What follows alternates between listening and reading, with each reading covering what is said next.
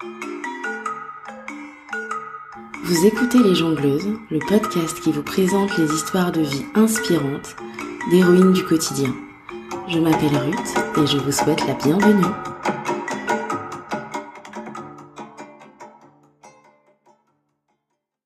Aujourd'hui, dans Les Jongleuses, je vous présente Florence. Flo, c'est la grande sœur de mon amoureux. Une des choses qui m'impressionne chez elle, c'est sa mémoire. Elle se souvient de plein de petits détails qui tissent la toile d'une vie de famille. Alors forcément, avec une mémoire pareille, c'est pas étonnant qu'elle enseigne, entre autres, l'histoire. Flo, c'est une personne engagée et résolument positive, qui a à cœur de rendre le monde meilleur, à son échelle, dans sa famille, dans son quartier ou dans sa ville. Elle est la preuve aussi que si un jour nos balles de jongleuse nous échappent, on peut les ramasser et recommencer à jongler d'une façon plus belle encore. Dans cette conversation riche et intime, on parle de choix de vie, de transmission, de famille, mais aussi d'échecs, de burn-out et de comment on s'en relève, plus forte qu'avant. J'espère que cet épisode vous inspirera autant que Flo m'inspire. Bonjour Florence. Bonjour Ruth. Je suis ravie de t'avoir dans les jongleuses et je te remercie de partager ton histoire avec nous. Euh, Est-ce que tu peux nous raconter en quelques mots euh, qui tu es? Qui est Florence? Alors Florence, euh, presque 42 ans, mariée, deux enfants. Ça c'est pour l'état civil. voilà. je suis formatrice, femme, maman, femme active. Très bien. Euh, Est-ce que tu peux nous raconter un peu ton parcours de vie? Je suis l'aînée d'une fratrie de trois enfants. Hum, J'ai suivi un parcours scolaire très classique, avec le profil et l'étiquette plutôt bon élève. Qu'est-ce que tu entends par euh, bon élève et ça impliquait quoi pour toi? Mais j'ai toujours été plutôt euh, première de la classe. Ça, c'était une constante. euh, Je suis rentrée en CP avec un an d'avance. Mais du coup, voilà, j'ai toujours eu ce profil un petit peu première de la classe. Mhm. Et je pense que je me suis attachée durant toute ma scolarité à le rester. Mhm. Et je me suis certainement mise une pression euh, là-dessus pour euh, voilà, être bonne à l'école, réussir, euh, avoir de bons résultats, euh, peut-être pouvoir euh, ouvrir plein de possibilités pour après, enfin en tout cas ne pas décevoir ceux qui possiblement m'attendaient. Mhm. Et c'est quelque chose qui t'est resté, tu penses? Oui. Oui, ne pas décevoir et être à la hauteur des espérances, même si je pense que mes parents, mon entourage n'a jamais vraiment mis cette pression très consciemment. Enfin voilà, c'était comme ça, mais j'avais cette, euh, cette responsabilité que d'être euh, plutôt euh, sage et studieuse, on va dire. D'accord. Après, c'est les rôles qu'on se donne, qu'on s'attribue ou qu'on pense devoir endosser. C'est pas forcément ce que les autres nous donnent de toute façon. oui, tout à fait. mais moi, j'en veux à personne, hein. qu'on soit bien clair. Euh, voilà, c'est Mm. un état de fait. Et... Ok. Mais c'est vrai que je me suis toujours mise beaucoup de pression sur ma réussite scolaire. Mhm. Et Mm. même à l'université, où je me rappelle que la légende urbaine veut qu'à la fac, on ait 15 heures de cours et qu'on se euh, frise les moustaches en attendant. Moi, je me rappelle avoir toujours beaucoup travaillé et avoir surtout l'angoisse de jamais réussir. Mhm. Et au final, je pense que c'est ce manque de confiance et de maturité qui a peut-être contribué à ce que je ne réussisse pas le concours euh, de prof. Mhm. J'étais pas prête à un concours. Ouais, parce qu'en fait, tu parlais de tes études universitaires, c'était en vue de devenir euh, prof. J'aimais l'histoire, bêtement, j'ai choisi de faire prof d'histoire. j'ai ancré ça assez tôt, j'étais en cinquième, parce que j'avais rencontré un prof qui me semblait euh, voilà, fascinant et merveilleux. Que, au collège, puis au lycée, trois années la même personne, et pour moi les choses étaient évidentes, je voulais faire prof d'histoire, donc j'ai fait une fac d'histoire. Mhm. Point. Mhm.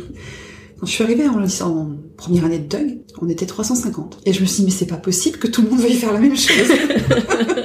C'était un peu naïf comme réflexion, un peu... Comment ça, Voilà. je suis pas toute seule? C'est ça, c'est ça. Et en fait, après, je me suis rendu compte que sur les 350, tout le monde, effectivement, ne voulait pas faire la même chose. Mm. Mais n'empêche qu'au début, c'était un petit peu déstabilisant. Ouais. Voilà. Donc, j'ai fait un DUG, une licence, une maîtrise. Mhm. Et puis après la maîtrise, je me suis lancée sur le CAPES. D'accord. Et, et, et ça a été une grosse, grosse, grosse claque. Pourquoi Bah parce que le programme d'études du CAPES était colossal et que je n'avais pas compris comment il fallait travailler pour réussir un concours. Alors même que tu travaillais, tu avais déjà une grosse capacité de travail. Oui, mais euh, j'avais l'impression qu'il fallait savoir tout par cœur sur tous les sujets. Mm. Ce qui n'était absolument pas le cas. Mais sauf que ça, je l'ai compris bien des années plus tard. Mhm. Et que, et que je me suis noyée dans une masse de classeurs de copies, de notes de prise, de notes de livres à lire. Mhm. J'ai échoué la première année. Alors on a dit bon c'est pas grave, c'est la première année. Mhm. J'ai échoué la deuxième année. Mhm. Là ça commence à faire un peu mal et on commence à douter beaucoup. Complètement. Et puis euh, un petit peu encouragée par mon entourage en me disant bah t'es encore un peu, t'es encore jeune, essaye une troisième fois. Mhm. Je suis partie, euh, même pas six mois à Lyon pour changer un petit peu d'air. C'était une très très mauvaise idée parce que l'année d'un concours, on part pas dans un milieu euh, inconnu. L'année où en plus euh, mon chéri était lui en poste euh, à Cluse, donc c'était un peu loin, c'était compliqué, ça faisait trois heures de train à Lyon, enfin c'était complètement... euh, Donc là, à ce moment-là, t'as quel âge J'étais euh, dans quel ben, état d'esprit J'avais 22 ans. Je me suis réinscrite, il faut que je le passe, je vais le passer, mais euh, pas, pas confiante. Ouais. Et en mode, euh, mais qu'est-ce que je vais faire de ma vie en fait Mhm. En mode, je doute, je sais plus, je sais rien faire de toute façon, ce qui est pas tout à fait faux, parce que quand on a une formation un peu universitaire, on est quand même centré sur une matière, on n'a pas de Mhm. compétences. Mhm. Donc panique à bord. Et j'ai échoué une troisième fois, Ouais. de fait. Après on réfléchit, on se dit bah, qu'est-ce que je pourrais faire d'autre Mhm. Donc j'ai aussi passé cette année-là le concours d'instit, parce que je trouvais que finalement c'était intéressant, que ce qui m'intéressait c'était de transmettre quelque chose. Mhm. Pas d'enseigner au sens euh, professoral, mais Mhm. plutôt d'être dans l'accompagnement en fait. Je me suis dit bah tiens finalement peut-être qu'avec les petits ça serait pas mal aussi. Mhm. Et peut-être qu'il y a plus de débouchés, peut-être que là je trouverai ma place. Et puis ce concours-là je l'ai passé... euh, Bah en fait je l'ai passé sans trop le préparer non plus, enfin je sais pas, c'était un peu bizarre comme, ça, comme euh, moment. J'ai passé les écrits et je me suis dit mince je suis admissible. Ah bon alors faut peut-être que... Oups. Peut-être y sérieusement. Mais en fait, j'avais une espèce de fatalité. Je vais rater. De toute façon, je passe l'écrit, mais je vais le rater. Donc, euh, et en fait, non. Mhm. Et donc, du coup, j'ai préparé l'oral un peu plus sérieusement. Et, et là où j'ai trouvé que c'était vexant, c'est que bah, je suis passée à pas grand-chose d'être admise. Ah. J'ai été admise sur liste complémentaire, mais euh, bon, cette année-là, les recrutements s'étaient arrêtés assez tôt. J'étais pas très très loin dans la liste complémentaire, Ouais. mais les recrutements se sont arrêtés plus tôt. Mhm. Et, et donc, euh, bon. Alors j'ai vu comme un signe en me disant finalement, bah, peut-être que c'était pas pour moi ce concours. Donc, Mhm. donc j'ai pas retenté vraiment. D'accord. Voilà. Ok. Et puis l'année d'après, je me suis dit, bah, puisqu'on n'a pas voulu moi par la grande porte euh, dans l'enseignement, je vais essayer de rentrer par la fenêtre. et je me suis inscrite pour faire des remplacements dans l'Académie de Grenoble. Et donc là, t'enseignais l'histoire. euh, Histoire à géographie, quel puisque c'était ma première, ma formation initiale, Ouais. et dans un collège qui était réputé comme un collège REP+, donc le collège qui fait peur à tout le monde. Mhm.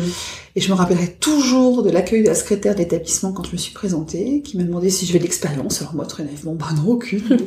voilà, j'avais Fleur au fusil. Fleur au fusil plein de bonne volonté, ça va bien se passer. Elle me dit, oh, bah, c'est pas grave, quand vous serez passé ici, vous pourrez passer partout. Et là, je me suis dit, waouh, qu'est-ce que c'est que ce truc? Bienvenue Florence. Voilà. Après, au final, euh, bah voilà, l'expérience a été, donc j'ai j'ai travaillé pendant six mois, je crois, dans ce collège. Euh, voilà, il y a eu des choses qui se sont bien passées. J'ai appris énormément de choses. J'ai eu mes premières sueurs froides des nuits blanches. Et puis il y a des choses qui se sont super bien passées, et puis d'autres beaucoup moins. Mais là, après, c'est pas forcément lié à l'établissement en tant que tel. C'était Mhm. aussi lié au fait que c'était ma toute première expérience et que T'étais un peu préparée quand même? Pas du tout. Justement, dans ce domaine-là, euh, bah, on te balance sur un poste en disant t'as t'as une maîtrise, donc t'as le diplôme, c'est bon. Ouais, mais sauf que je sais pas en fait à quoi ressemble un jeune aujourd'hui. Ouais. Et, euh, et je pense que été très mauvaise dans le sens où j'ai sûrement essayé de reproduire ce que moi j'avais vécu. Mm. Donc j'ai été prof comme j'avais vu. Je pensais que mes profs avaient été profs, quoi. Ouais. Et c'est pas comme ça que ça marche. Mhm. Donc forcément, il y a eu des grosses maladresses. Je repense à un jeune et je me dis avec ce jeune-là, j'ai pas été à la hauteur. Je pense que ce gamin, il a, il a, il a souffert en histoire parce que on- peut-être que j'ai pas su lui parler comme il faut à ce moment-là. Et comment tu t'es euh, adaptée à ces défis-là? Parce qu'aujourd'hui, tu es formatrice, Mm. donc je suis sûre qu'il y a des choses euh, de tes débuts qui t'ont aidé à Mm. être la formatrice que tu es aujourd'hui. Comment tu t'es adaptée à ce moment-là, en fait? Euh, un peu en mode survie, enfin, un peu, et puis un peu en mode faut que je me rassure partout, donc je vais faire des cours qui soient euh, béton, je vais prendre tous les bouquins de la création parce que forcément il y a des choses que je ne sais pas, ils vont me demander ce que je ne sais pas. Mm. En fait, ça n'arrive pas vraiment. Après, aujourd'hui j'ai des pirouettes, hein. et puis aujourd'hui je sais reconnaître quand je ne sais pas et on cherche ensemble, on trouve et Mm. voilà. Mais à l'époque ça me semblait être le prof devait tout savoir. Mm. Voilà, c'était un peu une, une illusion de toute puissance. Ouais. Mais je trouve que c'est un peu un écueil de quand on commence. Moi, je sais que c'est une terreur que j'avais euh, quand j'étais étudiant. Je me disais, mais comment j'arriverais à Mm. savoir les choses, à savoir quoi faire? Et en fait, on se rend compte euh, en avançant mais- qu'on apprend en faisant, qu'on n'est pas toujours tout seul, qu'on a qu'on s'adapte aussi à, à ce qu'on a en face. Mais c'est vrai qu'au départ, on ne le sait pas forcément. Voilà, et au départ, on a l'impression, on a une- encore une fois une pression. Ouais. Dire, faut que ça marche, quoi. Puis Mm. moi, c'était mon premier remplacement. Je voyais que tous les autres étaient titulaires, donc il y a un petit peu un complexe de l'imposteur, de se dire, bah, je suis pas tout à fait à ma place. Les autres, ils ont un concours et moi, je l'ai pas, donc euh, faut que je fasse deux fois plus mes preuves. Ouais. Ça, c'est vrai que c'est quelque chose qui poursuit quand même longtemps. Mm, mm, mm. Et du coup, après, aujourd'hui, je suis formatrice. Pour moi, c'est un petit peu différent quand même comme métier. Tu nous racontes? Bah, j'ai enchaîné plusieurs années de remplacement comme ça euh, dans des établissements euh, divers et variés. Et une année, j'ai eu l'opportunité de faire un remplacement dans un lycée professionnel. D'accord. Et pour le coup, je suis sortie de ma matière de formation, donc l'histoire géo. Enfin, ça fait déjà deux matières d'ailleurs. Et je suis devenue automatiquement bivalente. Là, tout de suite, ça pose. truc. Ça pèse. Et donc, euh, voilà, dans ces lycées professionnels, on fait du français et de l'histoire-géographie. D'accord. Et là, j'ai j'ai vraiment adoré le public. public Qu'est-ce que de- c'est quoi comme euh, Alors, c'est de- un lycée professionnel plutôt euh, industriel, Mhm. bâtiment et industriel. Donc, Mhm. plutôt, plutôt des garçons, quelques filles, mais plutôt des garçons. Et puis des jeunes qui sont, euh, bah voilà, qui sont dans le, dans le, dans le dur, dans la vraie vie professionnelle. Ouais. Et j'ai trouvé que c'était un contact génial. Et la même année, bah, j'ai vu une offre d'emploi dans un centre de formation d'apprentis. où ils cherchaient un temps complet pour euh, remplacer quelqu'un qui était en congé maternité. Mhm. Et j'ai postulé en disant, bah, je suis déjà un peu occupée, mais si jamais, voilà. j'ai été convoquée pour un entretien. Et du coup, on m'a choisi pour assurer une partie des cours. Donc là, c'était un autre univers, parce qu'on est toujours dans la formation professionnelle, dans la formation d'apprentis, c'est-à-dire de jeunes qui sont en alternance, qui sont en cours 15 jours par mois et Mhm. qui sont en entreprise les Mhm. 15 autres jours. Et donc, on est toujours dans le domaine de l'industrie, pour des jeunes qui passent des bacs pro, des BTS, Et donc c'est toujours euh, français, histoire et géographie. français, histoire, géographie, effectivement. Culture générale pour la partie BTS et, euh, et ça reste quelque chose de très enrichissant. Enfin, c'est vrai que c'est un contact avec des jeunes en, des jeunes en formation, des jeunes en construction, des jeunes qui deviennent des adultes qu'on accompagne sur un petit bout de chemin. Et Ouais. c'est quelque chose qui me plaît beaucoup. Mais c'est super de voir dans ton parcours que tu avais au départ un objectif de bah, de vouloir transmettre et que tu l'as finalement. Mm. Et que tu as l'occasion manière. de... Ouais. Et finalement, finalement, aujourd'hui, alors évidemment, ça fait 20 ans, 20 ans plus tard, euh, je me dis que c'est une chance parce que je pense que si j'avais réussi mon concours, je me serais jamais posé beaucoup de questions et je serais restée dans un- une espèce de sérail euh, institutionnel, enfin quelque chose que je, je pense que d'avoir échoué, ça m'a ouvert des perspectives. Ça m'a d'abord ça m'a appris ce que c'était que d'échouer aussi. Ouais. Faut dire ce qui est parce que c'est quand même ça a été douloureux. hein. Ouais. Surtout en tant que bon élève en fait. En tant que bon élève, t'es pas préparé à, à ne pas trouver ta place et puis c'est vrai que tu vois aussi que ben oui, tu vois ton horizon se boucher.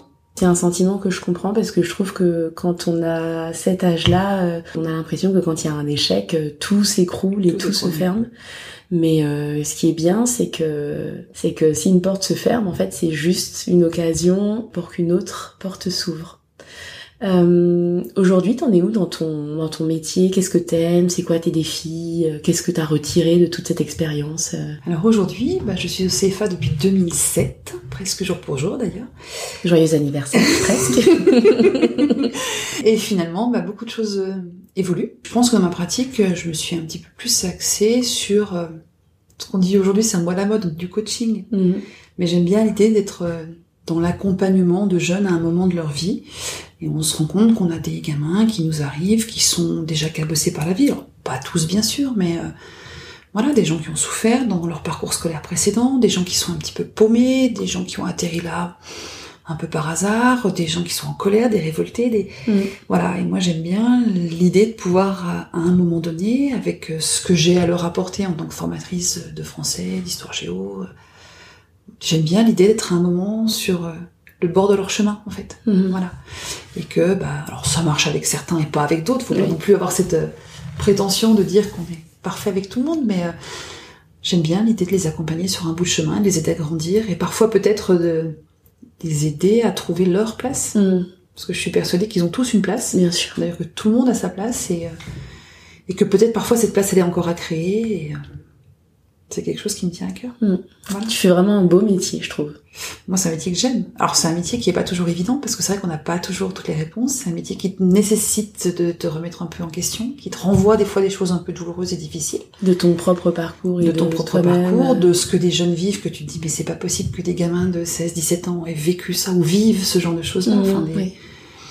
On a une société qui est des fois difficile, des vécus familiaux qui sont compliqués, Mhm. euh, des gens en rupture de plein de choses. Mhm. Et puis des gens aussi qui ont des parcours plus classiques et ça, ça n'empêche pas que des moments, ils ont besoin aussi d'un Oui, accompagnement. oui. Euh, comment ton métier s'intègre au reste de ta vie?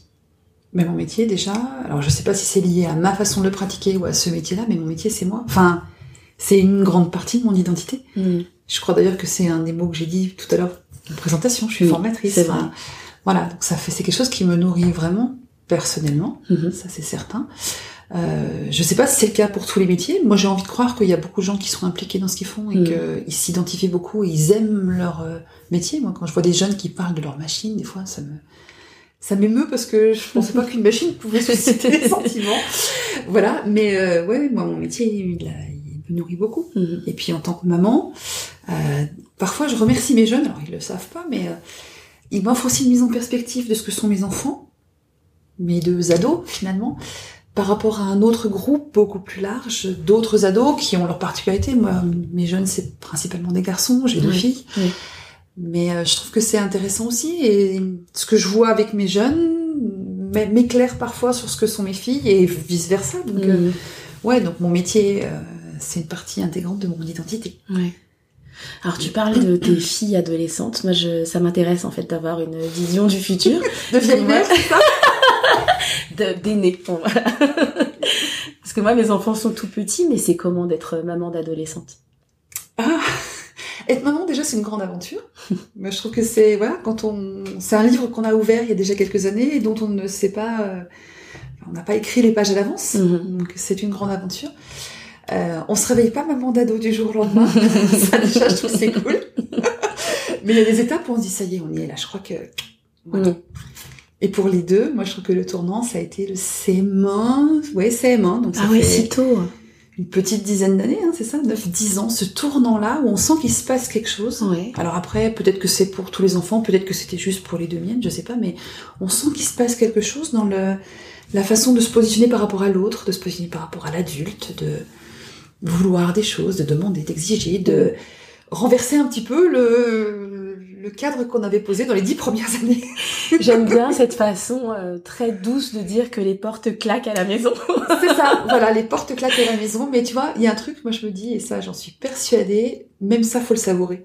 Mm. Même si sur le moment, euh, waouh, c'est dur, mais euh, ouais, même les portes qui claquent et les disputes, faut les savourer parce que finalement ça fait partie de notre quotidien aujourd'hui, et puis Mm. dans dix ans les portes elles claqueront plus, Oui. Parce que, et c'est normal, les filles elles vont prendre leur envol, Mhm. elles vont construire, et enfin, commencent à construire leur vie, mais elles vont vivre vraiment leur vie, et, et voilà. Euh, parfois, en tant que maman d'ado, ce qui me donne un petit peu de, un petit coup, ce qui me fait un petit coup, c'est que je me dis, mais finalement, euh, j'ai l'impression qu'on commence tout juste à vivre ensemble, alors que ça fait déjà bah, presque 15, presque 12, enfin, mais des fois j'ai l'impression qu'on commence tout juste à trouver un rythme de croisière, et je me dis, mais en fait, euh, bah, elles ont presque passé plus de temps avec nous que ce qu'il leur reste à passer, Ouais. puisque naturellement, elles vont grandir, faire euh, leurs études, faire leur propre vie, et c'est Mhm. juste normal, mais Mhm. ça passe vite. C'était un truc qui m'agaçait. J'avais horreur qu'on me disait quand elles étaient petites, profite, ça passe vite. Parce que j'avais l'impression que, bah d'abord, quand on me disait profite, ça passe vite, je trouve que c'était une injonction hyper, Ouais, euh, exactement. Et qu'on te donne un avant-goût de ce que tu, Et de ce qui va arriver et que t'as pas demandé en et fait. que t'as pas de monde. Et puis tu vas, enfin, je, je sais pas, tu, tu vas souffrir, enfin, il va se passer quelque chose de tri, enfin, Oui. je sais pas, j'avais un peu cette idée-là, alors que, et puis j'avais pas le sentiment de passer à côté de leur enfance. Maintenant, je comprends mieux avec le recul l'idée de dire, ouais, ça passe, le temps qui Mm. passe ne revient pas, effectivement, Mm. mais, euh, bon, après, moi, j'ai l'impression quand même d'avoir vécu pleinement, euh, ouais, leur petite enfance, euh, Alors justement, comment euh, comment est-ce que tu as l'impression d'avoir vécu leur petite enfance? Moi, je trouve que quand on est en plein dans la petite enfance, on est dans le micro-management de micro-points de euh, quand quand est-ce que je vais le récupérer, qu'est-ce qu'il va manger, etc. Mhm. Finalement, qu'est-ce qui reste de ça en fait? Et comment toi tu Bah t'es organisé pour Toi, euh, dans vivre la, cette la euh, logistique du quotidien. Exactement. Mais la logistique du quotidien, elle reste pas, ou en tout cas, elle reste de manière hyper édulcorée. Tu te Mm. rappelles qu'à un moment, ça a été la course le matin quand tu devais poser tes deux gamines d'un côté de l'autre, que Mhm. voilà, le Ah, ça y est, ma journée commence quand j'ai posé la deuxième et ouf, ça y est, tout le monde est à sa place, je peux aller bosser, quoi. Ouais. Tu t'en souviens, mais tu n'en souffres plus. Enfin, je- sur le moment, c'était intense, mais c'est des choses que le temps édulcore tout ça, et enfin, moi je me rappelle de ça de manière anecdotique, mais c'est pas ça dont je veux me rappeler, et dont, Mm. et dont je me rappelle. Et c'est pas ça dont tu te souviens Non. finalement. Je me rappelle de plein de moments partagés, de, de voilà, de la vie qu'on a vécue. Alors après, pas tout non plus, hein, euh, voilà, mais euh, Mhm. parce que forcément on oublie et heureusement. Je me Mhm. rappelle des ateliers qu'on faisait de cuisine, on a beaucoup fait de cuisine ensemble, de, Mhm. de balades, les petits mots de découverte, la complicité entre elles, euh, Mhm. enfin. voilà, je me rappelle de choses plus, euh, plus fun. Ouais. Mais ce que tu dis, je trouve que c'est un, un joli appel à embrasser tous les moments en fait. Parce que je trouve que quand on est parent de jeunes enfants, enfin moi je l'ai plus vécu pour euh, mon premier que pour ma deuxième. Bon bah peut-être que quand il quand il fera ses nuits, ça ira mieux. Peut-être que quand ce sera comme ça, ce sera comme ça. Et on se projette beaucoup. Et finalement, on on n'est tellement pas dans le présent que même les bons moments, on n'est pas à 1000% investi dedans. Mais peut-être que ça, c'est quelque chose que, que j'ai appris finalement avec le temps. C'est vrai que quand j'étais étudiante, je me projetais beaucoup sur l'après, sur comment ça serait, sur Et en fait, avoir des enfants, ça me pose dans le présent. Mm. Donc finalement, ça n'empêche pas que je suis toujours euh, très cérébrale et donc ça tourne beaucoup dans ma tête, mais ça te pose dans le présent de dire bon allez, une chose à la fois. On mm. essaye de profiter. Voilà, une chose à la fois, on verra après. Et du coup, euh, l'arrivée de vos enfants, ça a changé quoi euh, pour toi, pour votre couple, pour votre dynamique de couple? Bah, L'arrivée de nos enfants, d'abord, elle était souhaitée. On a de la chance que les choses se soient passées un petit peu comme on le désirait. Je crois que cette chance, il faut la mesurer, l'apprécier, parce que mhm. c'est pas le cas pour tout le monde malgré tout. Voilà. Et puis je trouve que les enfants euh, sont venus compléter ce qu'on était déjà. Mm. C'était une évidence, je crois, pour l'un comme pour l'autre d'avoir des mm. enfants. Alors moi, idéalement, dans mes principes de jeunesse, je me dis, quatre enfants, c'est top. ça fait une vraie famille, ça pose le truc. Je On arrive en bande. C'est ça, mais j'avais vraiment l'esprit de... Je me voyais vraiment mère d'un truc du temps. bon. euh, voilà, monsieur mari, truc deux, c'était déjà pas mal. C'est lui qui a gagné. Clairement. Non, mais c'est un bon compromis. Euh, euh, voilà, deux, c'est, c'est vrai que c'est bien. On a la chance d'avoir deux grandes filles qui sont chouettes, qui poussent bien, qui sont, voilà, dont on est très heureux, qui, de voir grandir. Mm, mm, mm. Voilà. Et, euh, et, et, très fiers d'avoir deux filles. Enfin, voilà. On avait eu cette réflexion qui nous avait parfois un peu surprise. Quand la deuxième est née, nous dire, oh, bah, vous êtes pas trop déçus. Et là, on comprenait pas. Enfin, nous, on était super contents d'avoir une deuxième fille. Voilà, mais c'est vrai que dans l'esprit, dans le, dans l'esprit des gens, dans peut-être des modèles préétablis, il faut avoir euh, fille garçon, garçon fille, je sais pas dans quel sens, mais euh, fille garçon, je crois que c'est ça le plus euh, le plus porteur quoi. Et euh, non, non, au contraire quoi, deux filles c'est génial. Ouais. Voilà. et vous ferez le petit troisième pour un garçon? Ben non, si le troisième, ça serait peut-être pour un enfant en fait. Pour un enfant. Puis si c'est une fille, c'est génial quoi. Il n'y avait pas de. C'est vrai que des fois les, réactions sont un peu étranges entre. C'est vrai, mais c'est ça, c'est un peu les, stéréotypes euh, sociétaux. Moi, ça m'avait, euh, ça m'avait un peu hérissé le poil, enfin gentiment, hein, genre oui, Mélanie, mais euh, ah le choix du roi. Enfin, je suis contente d'avoir deux enfants, un garçon. Les hasards de la vie aussi. je veux dire, voilà, c'est. Alors après, c'est vrai que voilà, avoir une fille, enfin avoir deux filles en l'occurrence, mais je trouve ça génial. Mm j'ai pas le sentiment que leur papa euh, souffre de ne pas avoir de garçon, donc euh, mm. voilà, tout va bien. Deux filles, et quelles filles C'est vrai qu'elles sont chouettes, mes nièces. Je les appelle mes nièces blondées, je les trouve vraiment très chouettes. Euh, Flo, tu es quelqu'un, je trouve, d'assez impliqué. On sent que, on sent que t'as envie d'améliorer les choses autour de toi et on te sent très impliqué dans dans ta vie de quartier. Euh, euh, t'as plein d'idées pour faire bouger les choses. Est-ce que tu peux nous en parler un petit peu et de comment ça se manifeste en fait pour toi? Alors les investissements divers et variés, euh, oui, il y en a quand même plusieurs. Après, je crois que c'est vraiment un choix de vie. Mm-hmm. Euh, moi, je crois que j'ai été aussi un peu élevée comme ça. Voilà, donc c'est une éducation, c'est un choix de vie. On est euh, tous les deux assez investis. Mhm. Moi, je trouve qu'il y a des choses qui, pour moi, me semblaient naturelles. Donc, les filles sont rentrées à l'école. Bah, je suis allée voir l'association des parents d'élèves.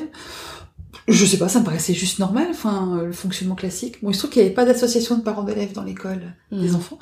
Donc, je me suis retrouvée parent délégué. Donc voilà, c'est comme ça que j'ai commencé à m'impliquer un peu dans la vie de l'école maternelle. Et puis après de la maternelle, bah, tu passes à la primaire. Et de la mhm. primaire, tu te retrouves euh, au collège. Et en fait, c'est là où tu te rends compte que finalement, euh, il y a des choses pour lesquelles après, il y a une espèce de routine qui s'installe dans le sens où t'as pas le temps de dire j'ai envie de faire ça, que d'autres projettent sur toi, bah de toute façon tu vas le faire. Oui, bah oui. voilà. et puis comme ça te semble toujours un peu naturel et que tu te dis bah oui c'est intéressant quand même, c'est vrai que fondamentalement ça l'est parce que mm. bah, parce que tu apprends des choses, tu rencontres des gens, enfin ça reste mm. quelque chose qui est quand même assez euh, lien social. Mm. Bah tu le fais. Oui. Voilà. Donc ça ça a été pour les investissements scolaires. Après j'ai été investie aussi dans un, un centre social. Mm-hmm principe des centres sociaux, c'est que normalement c'est porté par les habitants. Ouais. Donc euh, les usagers du centre social sont amenés petit à petit à prendre un peu des responsabilités. En tout cas, peu. avoir euh, voilà voix au chapitre sur les activités qui leur sont proposées, qui les concernent. C'est un des grands principes de l'éducation populaire. Mhm. Et je trouve que c'est chouette Ouais. demeurant. Mais euh, donc moi j'allais vaguement avec mes filles au centre social du quartier. Et puis c'est un moment où il y avait une grosse restructuration. Et en fait, euh, bah, j'ai eu l'impression qu'on a projeté sur moi quelque chose en fait où je suis on m'a demandé en fait de prendre des responsabilités mais j'avais pas vu venir le truc Ouais. ça, ça, c'est un peu le piège de, de l'associatif et des investissements que tu peux avoir c'est qu'à un moment je sais pas par quel mystère tu, tu dois renvoyer quelque chose qui fait que les gens automatiquement pensent à toi pour une fonction Oui. c'est c'est un peu étrange ça parfois parce que bah, parce que du coup c'est pas facile de dire non non plus enfin Ah bah c'est sûr. voilà. Euh, ah, je te verrais bien faire ça. Mhm. voilà. J'ai appris maintenant qu'on pouvait dire non et que des fois c'était sain de dire non Oui. justement pour poser sa limite. Mais euh, voilà, à cette époque-là, ouais, j'ai trouvé ça génial. Donc il y avait une nouvelle équipe d'habitants qui se montait, un projet à construire. Je trouvais ça fantastique. Et c'est quoi la fonction que tu as prise du coup? J'ai été présidente de centre social, Ah oui, carrément. carrément présidente. Donc il y avait un, un conseil d'administration euh, et puis surtout il y avait une dizaine de salariés. Mhm. Et là, ça a été un petit peu compliqué parce que de simple usagère, donc le lundi, le mardi, j'étais devenue patronne, enfin patronne quoi, en tant que, en tant que présidente du centre social, j'étais l'employeur de Mhm. tous ces gens. Et, et là, les, les relations, elles changent vraiment beaucoup. Et j'étais pas préparée à ça du tout. En plus d'un contexte de restructuration assez, assez lourd, donc il y avait des, des, il y a des drames humains qui se sont joués. Et, euh, j'étais pas préparée à ça et certainement pas assez mûre euh, Mhm. et sûre de moi pour euh, bien le gérer. D'accord. Et du coup, c'est pas une expérience qui s'est bien passée au final? C'est une expérience qui a été très douloureuse. On a, en tant que, en tant que conseil d'administration, on avait fait le choix de recruter une directrice qui est devenue une amie, hein, mais avec laquelle on a vécu des galères assez fortes en termes de gestion de personnel. Alors, on a certainement commis des erreurs parce que, bah parce qu'on était jeunes, enthousiastes, idéalistes certainement. Euh, voilà, mais néanmoins, on s'est retrouvé dans des conflits sociaux assez compliqués Mhm. en tant que simple habitante, pas du tout formée Bien à- sûr. en droit, en éco, enfin voilà. T'essayes de faire les bons sens, t'y mets beaucoup d'affect aussi, Oui, clairement. Hein, ça c'est. Et le centre social, ça, ça reste une expérience très difficile, mais j'ai énormément appris pour le coup Mhm. hein, sur la nature humaine, sur mes propres. D'abord, j'ai appris sur moi aussi, Mhm. mais ça, ça vient après. C'est un peu en. Ouais, quand Sur le coup, tu apprends, sors de la voilà, douleur. euh, Sur le coup, tu apprends euh, des gens. Enfin voilà, des gens qui te font des crasses que tu croyais fidèles ou en tout cas. euh, voilà, t'apprends des choses bizarres, euh, voilà. Et puis avec le recul, maintenant, ça fait quelques années, moi j'ai appris des choses sur moi aussi, sur mes limites, sur ce que je, sur le moment où je savais dire non et le moment où je savais pas dire non. mhm. Et je sais qu'il y a des moments où aujourd'hui encore, je ne sais pas dire non, donc vaut mieux pas que j'aille sur certains terrains parce que Tu vas te. c'est coûteux tu pour moi risquerais de te émotionnellement faire, parlant. euh, Enfin, c'est pas un truc que je, je suis pas à l'aise, par exemple. Euh, voilà, en termes d'a- d'affectivité ou d'émotion, je gérerais mal. Donc aujourd'hui, je sais que c'est des terrains sur lesquels j'irai pas trop. mhm.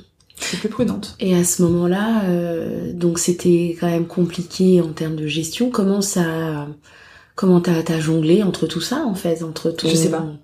Je sais pas. Euh, à ce moment-là, euh, je pense que je passais autant de temps au centre social qu'à mon travail. À peu près. hein. Donc je travaillais à 75%, ça donne euh, une idée. Hein. C'était pas deux temps complets, mais Mhm. Ça occupait aussi beaucoup mes nuits parce que pff, on naviguait vraiment à vue, on était toujours en contact. euh, Enfin, on avait l'impression de toujours gérer de l'urgence. Alors, hum, c'est sûr qu'il y avait une direction et que c'était plus celle qui était au premier plan, mais bon, moi j'étais derrière et en soutien plein et entier. Mhm. On était toujours en train de gérer de l'urgence, on mesurait jamais tous les impacts de tout, on avait un peu... euh, il y avait des groupes bien cristallisés, donc Ouais. euh, un groupe de salariés opposants. Alors après, ils avaient leurs raisons, hein, je veux pas... Mais c'était quand même assez difficile comme période. Euh, Mhm. Il y avait des mails qui tombaient à toute heure du jour et de la nuit, le week-end, et à chaque fois que j'ouvrais ma boîte mail, j'avais presque... un- Je loupais mon cœur, euh, ratait un battement, Oh. parce que... Oh punaise, encore un mail du collectif des salariés. Qu'est-ce que c'est? Et c'était des... Enfin, c'était euh, assez apocalyptique quoi, Mhm. comme, euh, comme période. Donc je sais pas comment j'ai jonglé ce truc-là. Je sais que j'ai passé des nuits blanches, c'est sûr. Et puis il y a un moment où, euh, bah, où j'ai jeté l'éponge, tout simplement, parce que parce qu'on voyait pas d'issue. Donc euh, la directrice que nous avions recrutée, euh, elle physiquement, elle n'en pouvait plus. Donc elle, a choisi de démissionner. Et moi, j'ai accompagné sa démission en tant que présidente, Mhm. et j'ai démissionné dans la foulée. Waouh. Voilà. Et là, je me suis retrouvée vidée complet. Vidée parce que émotionnellement, enfin, j'avais l'impression en plus que le quartier entier me regardait, alors qu'en fait, les gens n'en avaient rien à faire. Ouais. Faut, faut être honnête. Hein. Des fois, on a l'impression que tout tourne autour d'un petit microcosme qu'on qu'on se crée ou dans lequel on est, mais en fait, pas vraiment. Et, et en fait, j'avais passé, je crois, deux ans. Ça a été une expérience assez courte au final, quand on y réfléchit dans le temps. Mais voilà, c'est une expérience extrêmement intense. Et Mhm. du coup, quand ça s'est terminé, un peu vidé, quoi. C'était le, voilà. je- Et comment t'as rebondi ben, ça m'a vacciné de l'associatif pendant quelques temps. Et puis après, petit à petit, je pense que le naturel est revenu. On ça comme ça. Euh, notre grande fait du basket. Un jour, on était à l'Assemblée Générale. Il manquait une trésorière et le président a euh, lancé un appel comme ça. Alors forcément, à l'Assemblée Générale, on n'était pas non plus très très nombreux, mais euh, le président dit, bah, il manque une trésorière. Mon mari s'est retourné vers moi et j'ai levé la main. mais je revois cette scène presque extérieure à moi-même, quoi. J'ai levé la main. Voilà, donc maintenant je suis trésorière du club de basket. Bon, c'est pas non plus une fonction hyper euh, hyper prenante, hein, mais euh, mais voilà. Chasser le naturel. Oui, mais parce que je pense que malgré tout c'est important tout ça. Enfin, Oui. euh, c'est des choses, euh, c'est la vie aussi. Enfin, moi je me je me vois pas, et puis je pense que clairement familialement c'est comme ça qu'on se construit. Enfin, on se voit pas comme des simples consommateurs de quelque chose. Mm. Donc du coup, bah forcément à un moment tu participes. Enfin, Tu mets la main à la pâte. bah, c'est Mm, mm. oui. Mais après, t'as peut-être tiré des choses de cette expérience-là qui vont faire que tu vas te protéger ou Ah bah, t'investir un peu différemment. un peu euh, différemment. Puis maintenant, voilà, euh, des choses sur lesquelles tu prends du recul aussi. Enfin. Après, ça c'était l'investissement associatif, mais c'est vrai que au boulot aussi, il y a des moments où ça n'a pas été facile parce que j'ai été déléguée du personnel. Ouais. Euh, et là, c'est pareil. Ah oui, je crois que tu serais bien à cette place. Eh ben, voyons. et donc voilà, bon, j'ai été déléguée du personnel. On a vécu des choses un petit peu difficiles au boulot. Euh, on est parfois première, euh, au premier, en première ligne. Euh, et clairement, tu prends des coups des deux côtés. hein. Enfin, Mm. On a vécu une renégociation du temps de travail dans un contexte très conflictuel. Et ben, quand on négocie, forcément, on est obligé de lâcher un peu des choses. Bien donc, sûr. Euh, on, on prend des coups des deux côtés. Voilà. De toute façon, on satisfait personne. Et ça, Mm. pour le coup, j'ai appris qu'on ne pouvait pas satisfaire tout le monde, ce qui était quand même au départ quelque chose de compliqué pour moi parce que j'aime, j'aime pas décevoir en fait. Donc, euh, t'as toujours l'impression que tu dois faire au mieux. Maintenant, je sais que faire au mieux, des fois, c'est laisser de côté. Enfin, c'est, Choisir, c'est choisir. En fait. ouais. mais ça reste difficile pour moi de choisir. Ouais, c'est pas quelque c'est un chose peu renoncer à quelque chose. Oui. Donc, euh, on n'est Voilà. pas tous euh, à l'aise Et puis, avec ça. alors renoncer toujours. pour soi-même, c'est une chose, mais quand ton choix ou tes décisions peuvent impacter d'autres, ben, émotionnellement, c'est pas toujours facile. Bien sûr. Et comment tu l'as vécu, ça, ce, ce contexte de négociation un peu conflictuel? J'ai toujours, enfin, je pense avoir toujours été dans modéré. C'est-à-dire que Mhm. moi, je suis pas, je ne crois pas être idéaliste, en tout cas pas pour ça. Et donc, j'ai toujours essayé de, on dit ménager la chair et le chou, mais en tout Mhm. cas d'essayer de comprendre, d'entendre ce que pouvaient dire les uns et les autres. Ouais. C'est-à-dire qu'a priori, ben, la direction avait des choses à dire, peut-être qu'on peut essayer d'écouter, et nous on a des choses à dire, faut aussi peut-être, mais tout n'est pas ni blanc ni noir, et donc Mhm. du coup, voilà. Donc c'est vrai que parfois ça te, contraint, ça te contraint à faire un peu des, ouais, à faire le grand écart aussi entre Mhm. ce qui est possible et ce qui l'est pas. Mhm.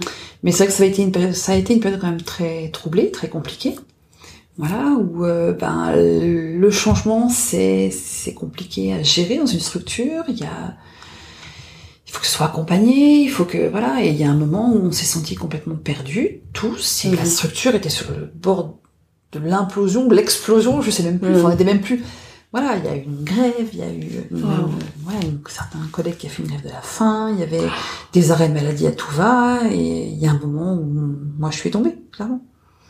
Voilà, parce que quand on touche à ce qui fait euh, ton identité, ce que tu es, ce que tu vis, enfin, ouais, tout à l'heure je parlais de mon travail qui faisait vraiment partie de moi. Mhm. Euh, c'est mon métier, c'est pas juste un job, quoi, c'est mon métier. Euh, quand on touche à ça, ben on touche à, toi, à ce À que ton tu es identité. à ton vraiment. identité. Et Ouais, c'est vrai tout que à quand fait. tout te rend- Alors, c'est vrai aussi que ça venait après l'expérience du centre social, c'était l'année l'année suivante. Donc Ah voilà, ouais, ça, ça fait deux années coup sur accumulation. coup. Mais ça faisait deux gros événements qui ont bousculé ce que j'étais, ce que je croyais, ce que j'avais ancré. Mhm. Et, et, et j'ai eu un arrêt de travail, le premier de ma vie. Mhm. Voilà. Hors grossesse, mais ça c'est pas une maladie. Non. Donc euh, mon premier arrêt de travail qui a duré six semaines. Waouh. Ok. Voilà. Et, euh, et là, sur mon arrêt de travail, alors d'abord j'allais hésiter parce que aller voir le médecin, parce que je dis bah quand même, enfin voilà, non mais tu peux quand même supporter un petit peu et puis. Comment puis ça s'est manifesté pour toi en fait? Qu'est-ce qui t'a poussé à un moment donné à aller voir le médecin?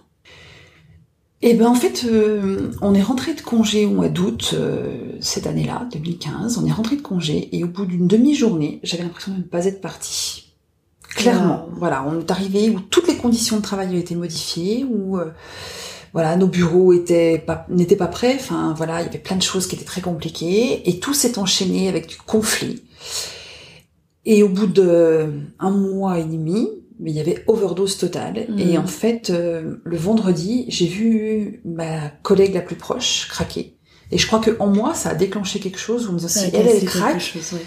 si elle, elle craque, enfin si même elle craque, quoi. Enfin voilà. Et le lundi matin, bah en fait, euh, tout le week-end j'ai ruminé. Enfin j'étais pas bien du tout. Pas coupé, Et en fait. Ouais. J'étais, je sais pas, dans un espèce de, en me disant mais je suis pas bien, mais en même temps mais quand même tu vas pas aller, oh faut y aller quoi. Oui, bah oui. Ouais mais là j'en peux plus. Ouais non mais oh faut y aller. Ah, quoi. mais je Et le lundi très, très matin, bien ce sentiment. voilà, poussé euh, quand même par mon mari qui dit non mais là ça va pas quoi. Et c'est vrai que ça n'allait pas. Je ne Mm. parlais que de ça. Je, et donc je suis allée voir le médecin, mais toujours à reculons en me disant non mais. En te jugeant un peu. Enfin voilà, mais ouais. Florence quand même. euh, Ouais, je- Et oh. Je Et en plus, il se trouve que mon médecin est pas très loin de mon travail, donc je prenais le même chemin, donc il y avait un truc qui était complètement déconnant. Et euh, quand je suis allée voir le médecin, j'étais vraiment pas bien, en me disant mais elle va, elle va m'en foutre dehors, en me disant mais c'est bon, elle va bosser. Et en fait non, elle m'a mis en arrêt pour une semaine. En me donnant le conseil d'aller rencontrer quelqu'un, enfin une dame qui, euh, une psychologue, enfin bon. Et puis en fait au bout d'une semaine, mais j'étais épuisée. Mais épuisée, quoi, de me lever, d'aller du canapé. J'étais physiquement, mais complètement euh, Vidé. vidé. Ouais, ouais, c'était c'était un truc que j'avais jamais éprouvé auparavant. L'école de mes enfants, elle est en face de la maison, donc il y a 150 mètres, 200 mètres à faire peut-être pour aller au portail. Et je dis, bon, moi, je suis en arrêt, je vais quand même les accompagner le matin, quoi. Les emmener à l'école, revenir, j'étais vidée. Je, j'étais assise sur le canapé. C'était physique en fait. Alors qu'à la base, physique. ce que tu vivais était émotionnel. Ouais, mais là c'était vraiment physique. Je pouvais plus bouger de mon canapé. Enfin, je me traînais comme une vieille. J'avais une tête de déterré. Et là, je crois que j'ai vraiment inquiété mon mari, par exemple, qui m'avait jamais vu comme ça, parce que je suis plutôt euh, Tonique. tonique, voilà, péchu, dynamique. Enfin, et voilà. Et au bout d'une semaine, mais j'étais toujours pas bien. Et je me rappelle ce week-end-là, enfin le dimanche, on avait été, euh, je sais pas, une espèce de kermesse avec, il y avait ma belle-mère et tout, et tout le monde s'amusait au jeu et tout ça. Et moi, j'étais à deux doigts. Et je me dis, alors demain, faut que je retourne bosser, mais je me sens pas du tout d'y retourner. Mais oh, je peux quand même pas retourner voir le médecin. Pas possible. Elle va me, bah, elle va me virer, quoi. Et surtout que j'ai pas appelé, mais elle m'avait dit d'aller voir une dame et j'ai pas appelé. Enfin, elle va, elle va me, me disputer, quoi. Enfin, Ouais. puis bah j'avais pas le choix, je me sentais toujours pas capable d'y aller. Donc je suis retournée voir le médecin, qui a pas été étonné de me voir, Oh. clairement, hein. enfin, qui m'a remis une semaine. Bon bah ok. Et ça a continué. Et après, au bout de deux fois où je suis retournée la voir, elle m'a mis trois semaines d'un coup. Et elle m'a clairement dit, donc on a beaucoup discuté, elle me dit, mais voilà, vous faites un burn-out. Hein? Quoi? Comment? Non. Comment ça, moi? Mais elle me dit, mais ça c'est un truc, enfin, je pouvais pas vous le dire tout de suite, parce que vous l'auriez jamais accepté. Donc elle, elle m'avait fait des arrêts courts, peut-être pour me laisser le temps d'accepter. Et après, elle m'a fait un arrêt de trois semaines, en me disant c'est le temps qu'il vous faut. Ah bon? Et, et, et elle avait raison. Elle avait raison. Et puis euh, on avait discuté, donc j'ai eu la chance quand même de, de rencontrer des gens super bien à ce moment-là. Parce que je pense que du coup, mon médecin est super à l'écoute et qu'elle a détecté quelque chose avant que les- ça se cristallise Ouais, vraiment et que ça se, voilà, ça s'ancre encore plus. Mhm. Et du coup, après, j'ai pris le courage d'appeler la dame qu'elle m'avait conseillée. Bon, j'ai jamais été très à l'aise avec le fait de parler de soi, machin. Pff, je suis allée un peu reculons. Et en fait, les premières fois, j'y allais et je pleurais comme une madeleine tout le long. Dis, oh, fou là là là, super. Qu'est-ce que c'est que ce truc? Et après, la dame, elle pleurait avec moi. Alors, je vois. truc dingue. Est-ce que Voilà. tu t'es retrouvée à la consoler? Non, quand même pas, mais euh, voilà, c'était une dame qui avait eu un parcours professionnel difficile et qui s'était reconvertie dans l'accompagnement des gens en souffrance. Et je pense qu'à chaque fois, Ouais, elle, elle se elle, reconnaissait. elle était hyper empathique. Et donc du coup, bah voilà, plusieurs fois. bon, ok. C'était un peu bizarre. Mais n'empêche que euh, j'y allais, puis euh, enfin je savais pas si ça me faisait du bien, mais bon voilà, on me disait qu'il fallait y aller, donc j'y allais. Et voilà. Et après, donc, au bout de six semaines, je me suis sentie quand même un petit peu mieux, malgré tout. Et puis, et puis, je me suis dit, bah, faut que je reprenne un peu le travail. Et mon médecin m'a dit, ok, mais à temps partiel. Ah bon? Et toi, à ce moment-là, tu te sentais comment? Tu te sentais mieux d'attaque? Mieux, mais je pense que heureusement que j'ai eu des garde-fous, en fait. Oui, Parce que c'est vrai que le mieux, ça veut pas dire bien. c'est ça. Et du coup, elle m'a dit, ok, mais on fait un mi-temps thérapeutique. Bon, d'accord, ok, on fait un mi-temps thérapeutique. Mhm. Et là, le mi-temps thérapeutique, ça doit être validé par le médecin du travail. Enfin, c'est un peu un processus compliqué, mais Et le médecin du travail m'a dit, ben, euh, en fait, vous vous en rendez pas compte, mais ce qui vous arrive aujourd'hui, c'est une chance. Oui. Ça va vous permettre de vous reposer. Et en fait, je commençais déjà à sentir des choses, mais c'est vrai, à te reposer, mais pas te reposer au sens je suis fatiguée, je dors, te reposer en tant que Ton me identité, poser qui je suis, ce que je veux, comment je dois interagir avec les autres. Enfin, et du coup, j'ai encore eu six semaines, je crois, de temps partiel thérapeutique. Mhm. Donc j'allais travailler à mi-temps. Alors à mi-temps, 75%, ça fait pas beaucoup. hein, mais... mais en vrai, c'était bien, parce que ça m'a permis de reprendre pied tranquillement. Et puis au bout des six semaines, je, je sentais que, tu vois, petit à petit, ben, je devais partir à midi, puis je partais à midi et demi, parce que voilà, ça allait... Enfin... Et donc j'étais prête à reprendre. Ouais, t'étais prête. Donc ça m'a, au total, ça a dû me faire, je sais pas, euh, ouais, deux fois six semaines, ça doit être ça, je crois. Donc ça a été relativement court. Ouais. Et j'ai continué à aller voir ma psychologue, sophrologue euh, pendant quelques temps, en espaçant un petit peu. Et puis, et puis voilà. Mais en vrai, c'est vrai, je repense souvent à ce que le médecin m'avait dit, c'est une chance, c'est ce qui Oui. vous arrive. Parce que du coup, euh, ouais, ça m'a permis de me reposer dans ma vie, en fait. Et de passer des caps, je pense. Exactement. euh, Exactement. donc finalement, bah voilà, ça fait partie de moi. C'est pas, ça me gêne pas d'en parler. Enfin, Mm. euh, après c'est vrai que le mot burn-out, on en entend beaucoup parler. Enfin, ça reste, je pense, quelque chose de très.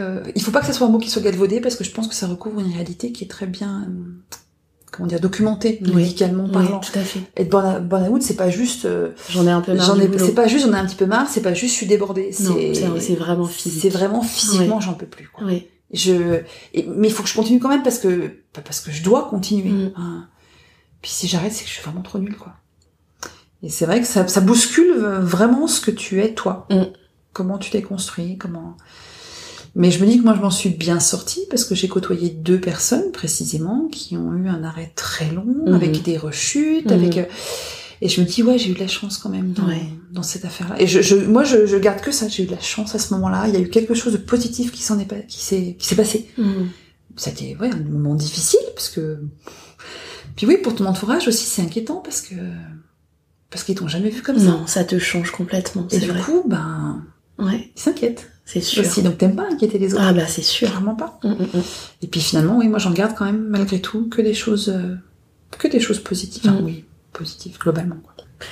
Euh, merci hein, de partager cette, euh, cette expérience en tout cas. Alors aujourd'hui, tu en es où entre toutes, toutes tes balles et comment tu trouves ton équilibre? Et ben moi, je pense que l'équilibre il est jamais acquis. Et je, bon, mais, mais en même temps, c'est normal parce que la vie ça bouge, donc euh, voilà. Mm. Mais ton équilibre, il est jamais acquis, donc il faut toujours euh, jongler entre toutes ces balles-là, et que parfois, il y en a qui sont plus lourdes que d'autres. Mm.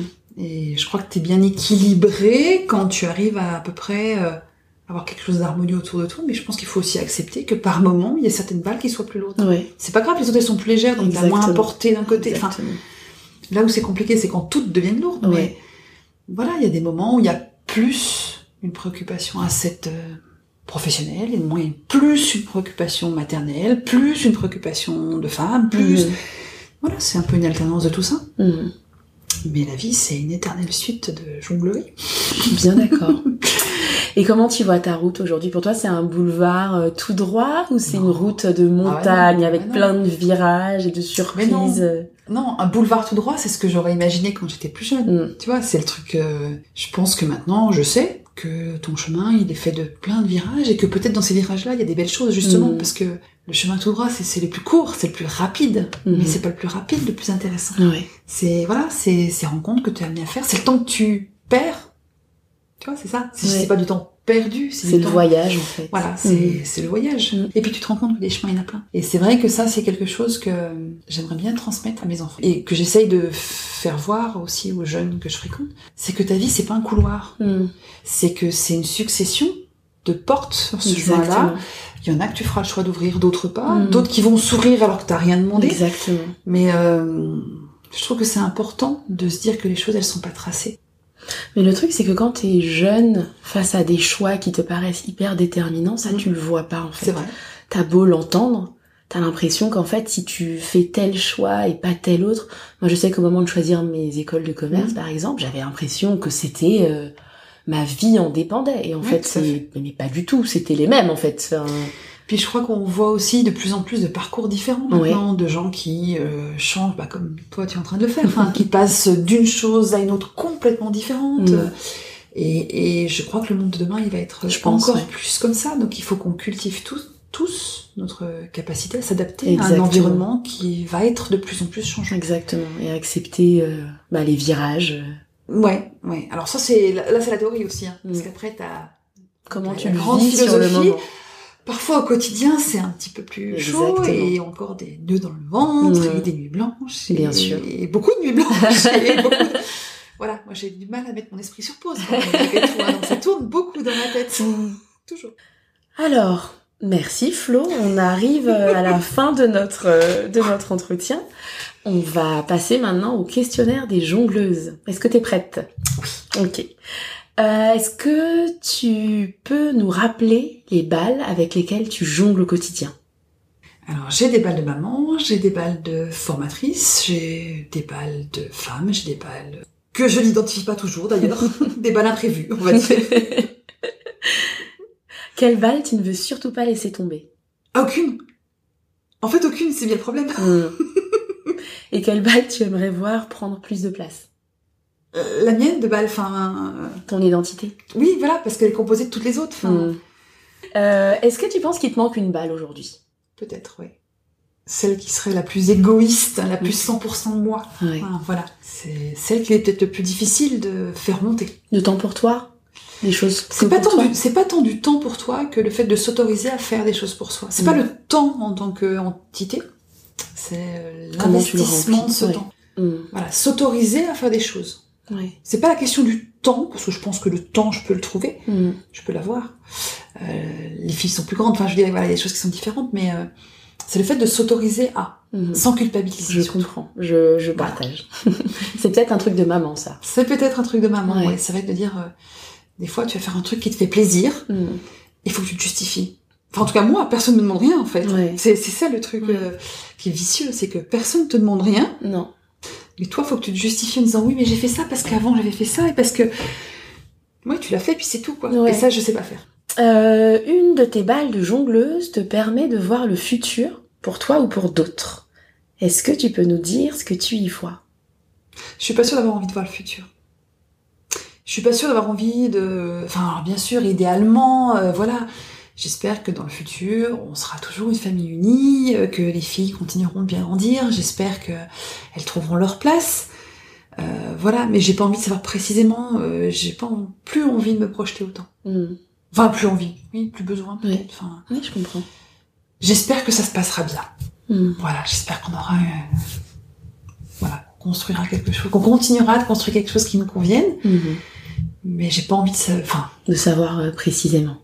en fait, ça fait peur. Ouais, c'est sûr. Parce que tu sais qu'il n'y a Voilà. pas que du positif. C'est voilà une de mes filles. L'autre m'a posé la question. Maman, tu préfères savoir comment tu vas mourir ou quand tu vas mourir? Euh, bah, Ni l'un l'autre. Voilà, mais c'est des questions un peu enfantines, mais euh, bah en fait, mm, voilà, je pense que j'espère continuer à vivre encore euh, bien. Je comprends. Euh, le contraire maintenant. Une de tes balles permet d'envoyer un message à la Florence du passé. Elle a quel âge et tu lui dis quoi? Elle a quel âge? Elle est en primaire, je pense. Dans la cour de récré ou... euh, Parce que, bah voilà, j'avais un an d'avance, mais j'étais pas forcément très dégourdie. Alors, scolairement, ça allait bien, mais physiquement, pas top. Enfin, Mm. voilà, un peu euh, la patate, comme ça que des copains m'appelaient. Euh, donc, à cette Florence-là, de la cour de récré, je lui dirais, ben, ose, n'aie pas peur, enfin, fonce, quoi, vas-y. Puis le reste euh, suivra. Hmm. C'est un beau message. je sais pas. Euh, Est-ce que tu dirais que t'es plutôt verre à moitié vide ou verre à moitié plein? Vers moitié plein. Et qu'est-ce qui te, qu'est-ce qui t'inspire ça? Bah, je pense que je suis assez positive quand même de- d'esprit.